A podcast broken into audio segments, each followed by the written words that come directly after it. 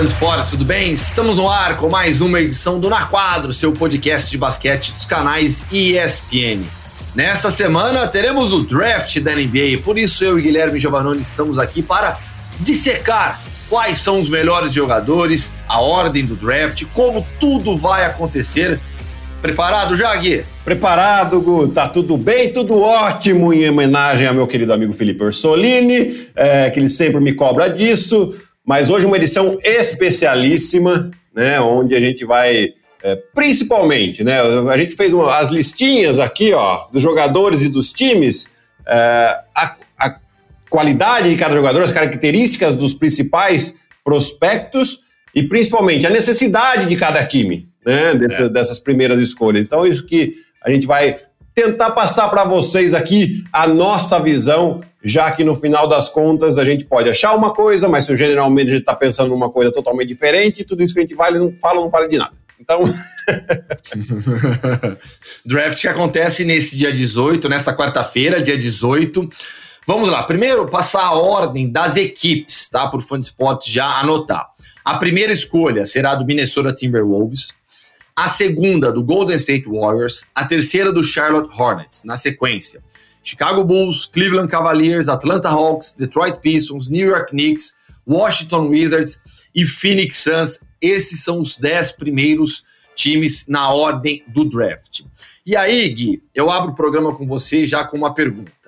No draft, você tem que selecionar o melhor jogador disponível ou o jogador que melhor encaixa para as suas necessidades? E essa é uma pergunta difícil de responder, Gu, porque depende de que, que situação está cada equipe. Né? Se você está numa situação de reconstrução, é o melhor jogador disponível sem nem discutir. Né? Então você vamos pegar, por exemplo, o ano passado, né, que o Pelicans estava em reconstrução total, eles tinham deram a sorte de pegar o primeiro. Qual é o melhor jogador disponível? O Zion. Então vamos construir em volta do Zion. É claro que é diferente a classe do ano passado com relação à classe desse ano. Esse ano a gente não tem um talento tão grande assim como o Zion ou como o Luca Doncic, que foi há dois anos atrás. Né? Mas é, você tem que, se o seu time está nesse ponto, você tem que reconstruir. Agora, se você pega um Golden State Warriors, que você já tem um quarteto praticamente de, de, de jogadores muito bons, craques, estrelas, né? Então você precisa ir atrás daquilo que você está é, tá sentindo falta para você ter um, uma equipe competitiva ainda. Então vai da, da, de como cada, cada time está é, posicionado e qual a ambição da equipe para a próxima temporada ou para os próximos anos. É, agora já partindo então, vamos começar a falar dos, dos, dos times, dos jogadores. Primeira escolha do Minnesota Timberwolves. Os Wolves, para você, estão em que patamar? Qual é a situação do Minnesota Timberwolves para escolher um jogador agora? Eu acho que eles estão ainda numa reconstrução. Porém, o, o Timberwolves tem dois jogadores já, assim, apesar de jovens ainda, mais consolidados dentro da liga, que é o DeAngelo Russell e o Carl Anthony Towns. Então você tem aí uma posição de armador e de pivô praticamente preenchidas, né? Eventualmente você precisa ou de um, ou de um lateral, né, que você perdeu o Andrew Wiggins na troca com o DeAngelo Russell, mas você talvez pode seria interessante talvez um segundo armador para jogar junto com o DeAngelo, DeAngelo Russell. Então você, se você escolhe por um armador, você tem que ser um, um armador que complete o DeAngelo Russell e não com as características mais ou menos parecidas com a dele. Por que, que você vai ter dois jogadores é, parecidos para a mesma posição, sendo que você pode escolher algum outro que, que complete melhor, né? Dito tudo isso, se você me permitir, a gente já, já começa a falar de alguns nomes aqui. Né? Então, da, da, da, relação que a gente tem aqui, o Lamelo Ball pode ser um jogador interessante, porque ele também é um armador, porém é um armador que gosta muito de colocar o time para jogar, gosta de dar mais assistências. O DeAngelo Russell é um cara mais finalizador, né? Ele tem assistência, sim, tem, tem um ótimo passe. Porém, é um cara que gosta da bola na mão para principalmente pontuar. Né? Então, sim. pode ser um jogador interessante aí, o Lamelo Ball para o Minnesota Timberwolves, Gu. É, nas projeções, na projeção da ESPN, né, as, os quatro melhores jogadores disponíveis são Lamelo Ball, o Anthony Edwards, da Universidade da Geórgia, o James Wiseman, pivô de Memphis, e o israelense Deni Avia, Avidia, né, que é um ala muito alto, muito forte, que tem um potencial gigantesco. É, esses são considerados os quatro melhores. Eu acho, Gui, improvável que a primeira escolha não fique entre esses quatro. Duvido que a gente vai ter um Anthony Bennett nesse ano, não. sabe? Acho bem improvável. Então, assim, a primeira escolha vai ficar entre esses quatro jogadores. É, o Lamelo é considerado por muitos é, a melhor opção. Mas nesses últimos dias, preparando agora para o programa, né? Ontem, por exemplo, eu peguei. Eu assisti muitos vídeos de tudo que a gente já conhecia desses caras. Eu peguei assisti muito vídeo desses quatro jogadores, li muitas análises sobre eles também. A impressão que eu tenho hoje é que o melhor jogador não é o Lamelo Ball. Para mim, o melhor é o Anthony Edwards. É. Talvez o Lamelo Ball, talvez o Lamelo Ball, e aí entra, eu aí que eu acho que é, a, que é a chave do negócio, que é o segredo do negócio. Talvez o Lamelo Ball tenha um potencial maior. Eu acho que essa é a maior dificuldade para você saber hoje. Mas para causar um impacto imediato, um cara que eu acho que vai chegar na liga pontuando, é sendo destaque, para mim é o Anthony Edwards um jogador mais completo. O que, que você acha? E, e, aqui nós estamos alinhados. Eu também acho que é um jogador, ah, assim, fisicamente muito grande, muito forte, né? Para a posição de armador, grande, alto, eh, tem muito ponto na mão, bola de três, step back. Fisicamente é um cara que bate para dentro, aguenta o contato e consegue é. terminar uh, ah, para fazer a cesta, né? Eh, eu concordo com você, Gu. Eh, porém, ali pro, pro, pro Minnesota, será que seria interessante? Você já tem um Carl Anthony Towns que demanda muito a bola na mão. Você já tem o DeAngelo Russell que também fica com a bola na mão na mesma posição que ele, né? É, então eu acho que teria essa dúvida. Qual que é a dúvida que eu tenho em relação ao Lamelo Ball? É, defensivamente, né, mais ou menos. Ah, o arremesso de três pontos. Na, na verdade, o, o, aproveitamento de arremesso dele precisa melhorar bastante, mas isso é uma coisa que os americanos têm clara, assim, né? Falar, ah, bom, o arremesso ele, a gente consegue melhorar o cara né, quando eles vão escolher alguém, algum jogador. Então, uh, isso é uma coisa que ele vai melhorar. Um, um, detalhe, já que você citou essa questão do, do, arremesso, e a mecânica do arremesso dele? Porque ele, ele, tem uma mecânica, ele solta rápido a bola, mas não é uma mecânica clássica, bonita, tradicional.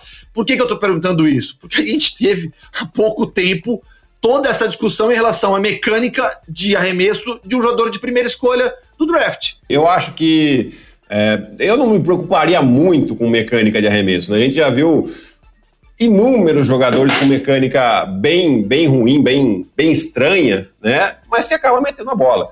E o arremesso, no final das contas, é, é uma coisa que você tem que automatizar, independente da sua mecânica. É lógico, se você melhorar a mecânica para ter um aproveitamento e, e, diminuir esse seu tempo de treinamento que você precisa para meter bola, melhor. Mas é, é uma coisa que não me preocuparia. Uma coisa que me preocupa do Lamelo Ball se chama lavar ball. Né, que ficou muito tempo agora. É verdade, a gente, a gente dá risada, a gente acha, a gente acha uh, que é um personagem e tal, mas ele atrapalha, cara. E agora ele tá quieto. Eu acho que o, que o Lonzo é. deve ter dado né, um toque. Então, preciso que você fique quieto para parar de me atrapalhar, né? É, e a gente espera que ele não faça a mesma coisa com o Lamelo. Né? Eu, eu acredito que ele atrapalhou muito o Lonzo Ball no, no Lakers, principalmente. Né? É lógico que é uma situação totalmente diferente, porém, você é, pensa que não, mas é uma coisa que os times se preocupam. Né? Não só é, com a família do jogador, mas sim como com a personalidade, o caráter do jogador. É uma coisa que muitos times já começaram a olhar. Porque o talento você consegue desenvolver. A personalidade e o caráter dele é mais difícil de você mudar. Caiu meu caderninho, Gu. Pera só um pouquinho. Eu, eu ouvi um barulho, foi o caderno, né? Eu, falei, eu achei que você tava, tava, tava, tendo o quarto invadido aí de novo, mas dessa vez não. E, e, quando, eu, e quando eu citei essa, aquela questão da mecânica do arremesso, eu me referi ao Markel Fultz, né? Que foi a primeira escolha do draft de 2017, né? Antes do, um ano antes do Luka Doncic.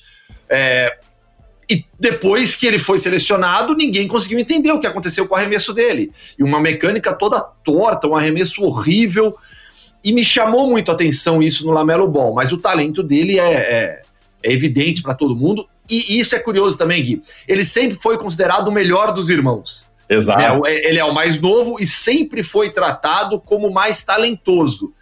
Se não for a primeira escolha, vai ser a segunda ou a terceira, teremos definitivamente um outro ball na, na NBA, né? Exatamente, né? E assim, o garoto tem muito potencial mesmo. Acho que a gente acaba até lembrando de alguns vídeos de alguns anos atrás, quando ele estava no high school ainda, onde ele arremessava de muito longe, né? E é. eram vídeos que viralizavam. É, era até um ponto preocupante falar, beleza, tá arremessando de longe assim, um arremesso meio sem noção e tá caindo, mas e os que não caem, que a gente não tá vendo? Os que não caem não vai pro highlight. Né? E sem dúvida alguma ele, ele soltava umas perucas dessa aí é, no high school. Uh, mas, uh, assim, ele, ele teve o ano passado, a temporada passada ele jogou na Austrália, né? Também jogou com uma liga interessante, onde o nosso querido Didi também está jogando, né? E, e assim, jogou com um cara mais velho, né? Uma coisa é você jogar universitário, que é um nível legal tal, mas quando você vai jogar numa liga profissional, você vai jogar com jogadores mais experientes, que vão usar alguns macetes que no universitário você dificilmente vê ou raramente vê. Né? Então isso faz com que o jogador cresça também. Então, é, acho que ele teve uma, uma consciência maior aí do que simplesmente jogar ao lado de garotos, e isso pode ajudar bastante nessa sua evolução na NBA.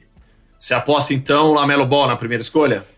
Olha, eu como Minnesota iria com Lamelo Ball. Golden State Warriors agora. Aí fica, fica fácil ou não? Porque a gente está falando do Anthony Edwards, que é um cara que pontua, que precisa da bola, que joga.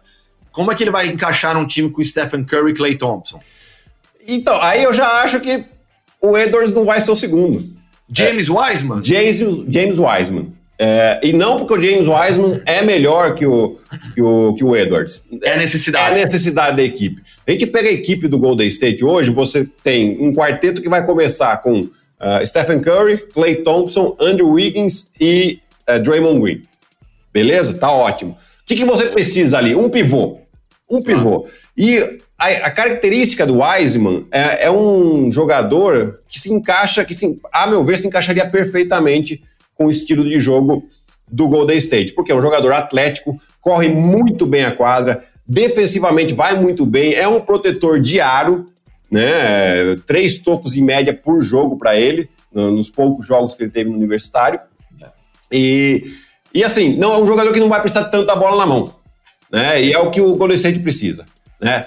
Então, assim, é, é uma escolha bem é, que encaixaria. Pode ser o israelense, que eu não vou saber falar o nome dele direito aqui, que é Deni Aidja. É.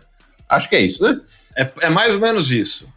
Que poderia ser um encaixe interessante também para ele jogar na, numa posição de 5 ali na, na, no Golden State. Mas eu acho que faz mais sentido. Ele é um jogador mais parecido de posição com o Draymond Green, né? apesar de ter mais arremesso que o Draymond Green. Uh, porém, o, o Wiseman ele pode encaixar muito bem já de cara. E são dois pontos. Você encaixa um cara de cara e você se protege para o futuro. Né? Porque é um time ainda que o, o contrato das estrelas que vai, que vai vencer mais, uh, mais cedo é o do Stephen Curry. E são mais dois Sim. anos de contrato. Né? Então é um time que vai já ter um encaixe muito bom. Outro ponto interessante que com certeza o Golden State está olhando, Gu, desculpa me alongar nesse ponto, é, as equipes vão montar os seus times, os contenders, olhando para os Los Angeles Lakers. Tá. Então você precisa proteger o seu garrafão. Ah, mas o Draymond Green é um bom defensor. É, mas só o Draymond Green não vai bastar. Não aguenta. Então você precisa de um cara que protege o aro e esse talvez seja o, o encaixe perfeito aí para o Golden State. Pronúncia correta de Deni Avdia. Acabei de falar. Deni Avdia. Deni Avdia. É, sabe como é que eu faço para pegar a pronúncia correta? Como você, sabe, eu estudei russo, né? Então eu tenho uma noção, pelo menos básica, do idioma. E o russo, é, o, o, o, alfabeto é o cirílico. Sim. E a transliteração de nomes para o cirílico, ela é feita pelo som e não pelas letras. Então, quando você pega uma palavra, um nome próprio, escrito em cirílico, ele a transliteração foi feita pelo som e não pelas letras. Por isso que sempre que eu tenho alguma dúvida de pronúncia, eu acesso a página em wiki, do, do, do atleta é, na Wikipedia em russo para ver a para ah, ver a, a, a, leitura, que aí eu sei exatamente como é a pronúncia por conta da escrita em cirílico. Macetezinho que eu tenho para lidar com pronúncia, eu gosto tanto dessas coisas, então é o macete que eu consegui arrumar. Então é Deni Avdia, a pronúncia correta do, do jogador israelense, a gente vai falar mais sobre ele. Mas olha que interessante, Gui, a gente está aqui falando, né, e concordamos. Bom, o melhor jogador é o Anthony Edwards. Mas de repente, ele pode cair para a terceira escolha, no colo do Charlotte Hornets. Assim como o Lamelo Ball é outro jogador que pode também cair para uma terceira ou quarta escolha. Né? Dependendo, depende muito dessa avaliação das equipes. Vou no melhor jogador, tenho um talento transcendental agora à minha disposição? Não, não tenho. Então, peraí, porque realmente, a análise que você fez agora dos Warriors, não faz sentido você pensar em outro jogador que não seja o James Wiseman. Que, é, e isso é legal, quando você pesquisa, por exemplo, sobre esses atletas é, no YouTube, é, o YouTube tem vários vídeos de draft, de, de scout, de draft, e aí você tem os pontos positivos e os pontos negativos, Sim. vídeos muito completos, muito completos. Tem um site, por exemplo, o NBA Draft Express, que é espetacular, sabe? Faz vídeos, análises extremamente completas. E e o James Wiseman, a comparação que eles fazem, sempre tem essa, essa, comparação também, né? Com quem ele parece da NBA. Eles falam muito do Chris Bosh. Mas eu juro que vendo ele jogar, é, me lembrou muito mais o David Robinson. Sim. Muito mais o estilo de jogo, sabe? Sim. E você imagina um pivô estilo David Robinson nesse time do, do, do Golden State? Né? É, lógico, um jogador, o David Robinson, para a época, ele era muito atlético e talvez hoje ele seria considerado um pouco lento, mas é, né, vai, vem a evolução da modalidade e o James Wiseman já está totalmente adaptado ao estilo de jogo que se joga na NBA hoje. Aliás, para aquilo que faz defensivamente, inclusive o Golden State, ele pode é um jogador que pode fazer as, as inúmeras trocas que o Golden State faz e não sofrer contra um jogador de perímetro, não sofrer tanto contra um jogador de perímetro. Né? Porque por mais que ele não seja tão rápido quanto o cara, ele consegue pegar no tempo de toco. Né? E isso é uma coisa, um fator importante. E em relação a esses aos, aos grandões, né, aos pivôs, o James Wiseman, ele tem 7-1, né, um jogador alto, atlético, é verdade, mas é um pivôzão. É, nessa nova era da NBA, você acha que ele se encaixa bem? É um jogador que vai se adaptar? Não corre o risco, né? E aí eu tô, eu vou exagerar, tá, nessa, nessa, nessa pergunta, para realmente chegar no, no extremo não é um Marvin Bagley, por exemplo, né? Não é um jogador pesado como o Marvin Bagley. Não, não é. E... Marvin Bagley, não. Eu falei Marvin Bagley, é o Jalil Okafor. Jalil Okafor. Não, desculpa. Não é um Jalil Okafor. Não é porque ele é, ele é muito atlético. Nos vídeos também que eu vi deles, você vê o cara correndo a quadra Sim, muito bem, acho. atlético. É, e, e, eu acho que hoje, para você ser pivô na NBA, se você não tiver essa característica, você tem vida curta né? Porque são poucos os pivôs que vão lento. Você vai, a gente vai ter um Embiid da vida pouco. O, mesmo o Nikola Jokic, que não é tão rápido, porém ele tem características que faz com que ele seja fundamental para o jogo de hoje, que é o arremesso de três, é a visão de jogo. Na verdade, ele é mais um armador do que um pivô. Ele leva a bola. Ele pô. leva a bola, né? Pra você ver, então, ou, ou, o cara tem essas características de fundamento muito boas, ou ele tem que ser muito atlético, porque aí sim é, na NBA que a gente vê muitas trocas, principalmente na defesa, você não vai ter um jogador que, que, que, o adversário vai mirar e vai, vamos atacar o cara, vamos atacar o cara, vamos atacar o cara, até que a gente, ou, ou ele vai sair, ou a gente vai ficar fazendo ponto. Né? E, e eu acho que o, o, tipo de pivô que hoje a gente vai sempre cada vez mais ver vão ser esse tipo de, de pivô mais atlético do que os mais pesados. Agora vamos lá então. Esses três jogadores são considerados na imprensa norte-americana que analisa o draft os três melhores à disposição. Mas tem o Deni Avidia, israelense, ala de 6'9", muito jovem também, com potencial enorme, que corre por fora. Tem gente que arrisca até o Deni Avdia numa primeira escolha, subindo mais no draft. Hoje, é, na lista da ESPN, ele está na quarta colocação entre os melhores à disposição. É, Chicago Bulls na quarta escolha deve ir para Chicago? Você acha que pode entrar entre os três primeiros? Porque é, como eu disse, um jogador com potencial muito grande. Gu, é, eu gosto de sempre analisar as equipes para ver a necessidade. Né? É, então, assim, não me surpreenderia se ele fosse o primeiro. Porque ele poderia ser um encaixe interessante também ali com, com o Carl Anthony Towns e com o DeAngelo Russell, que a gente é. falou bastante. E, ele é um ala, mas que tem tamanho para marcar pivô, para jogar de, de, na, na, posição 4 também, né? Pode, pode jogar na posição 3, na posição 4 e, eventualmente, no small ball, numa posição 5, como a gente citou no, no eventual Golden State. É um jogador bastante interessante. Porém, para o Chicago, eu acho que não é a melhor escolha.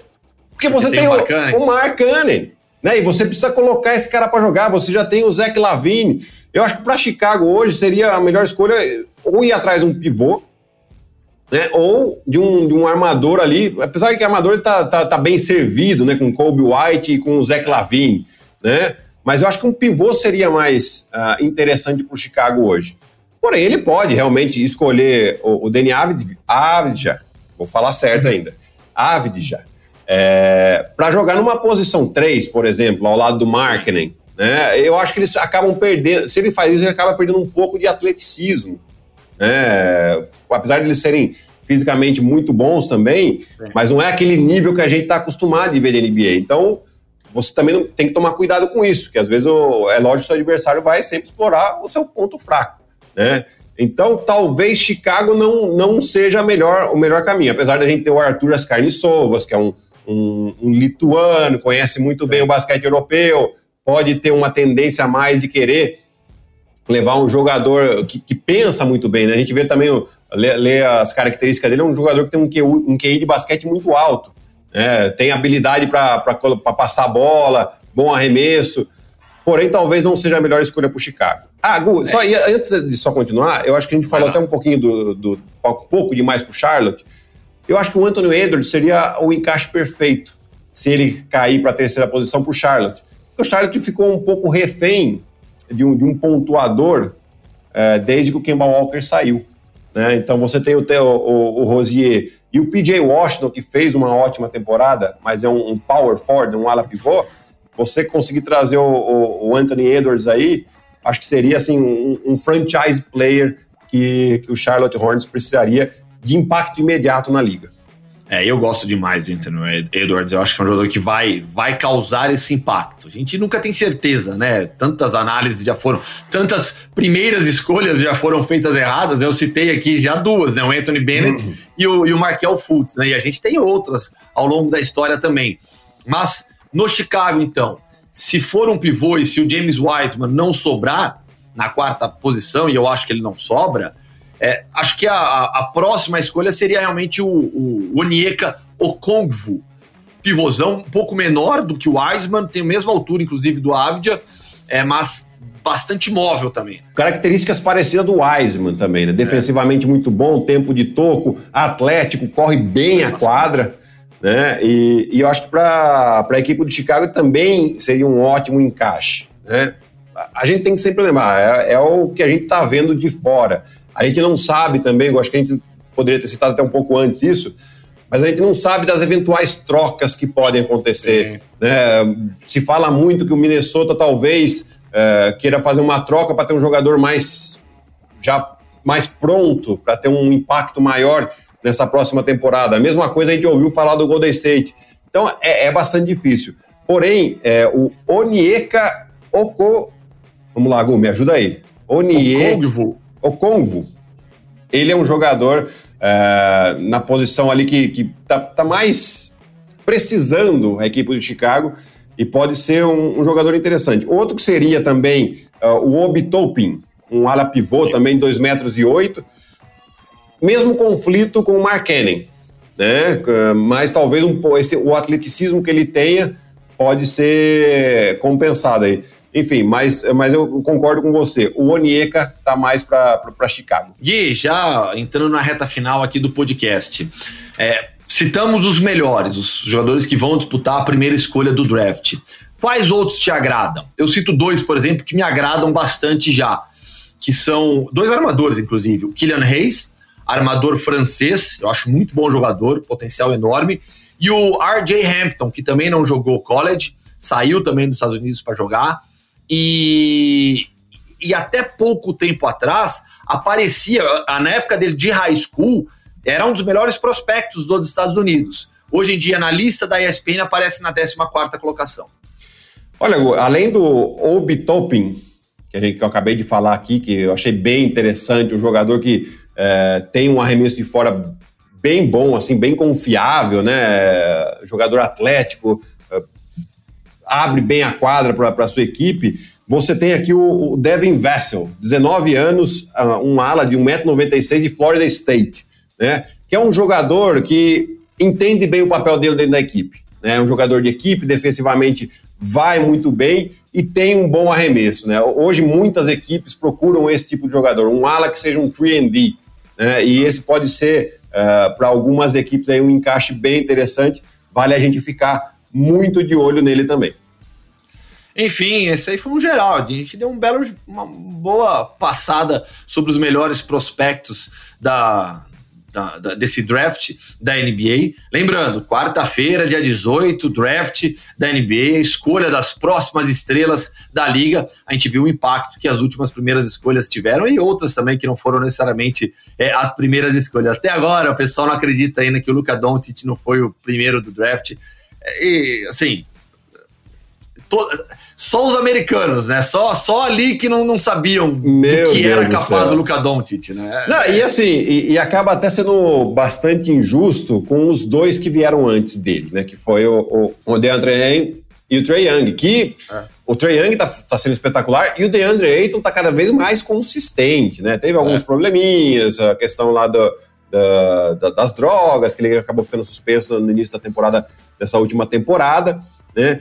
É, e assim, aí você até fala, ok, vai, beleza. Mas é porque hoje a gente vê o que o Luca Doncic está fazendo, você fala, quem que foi o louco que deixou passar?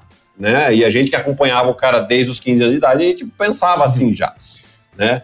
Mas eu acho que além das escolhas e dos talentos, eu acho que a gente tem que falar é, que, lógico, tem o talento do jogador e tem a escolha que o cara tem, mas tem a capacidade das equipes de desenvolver esse talento.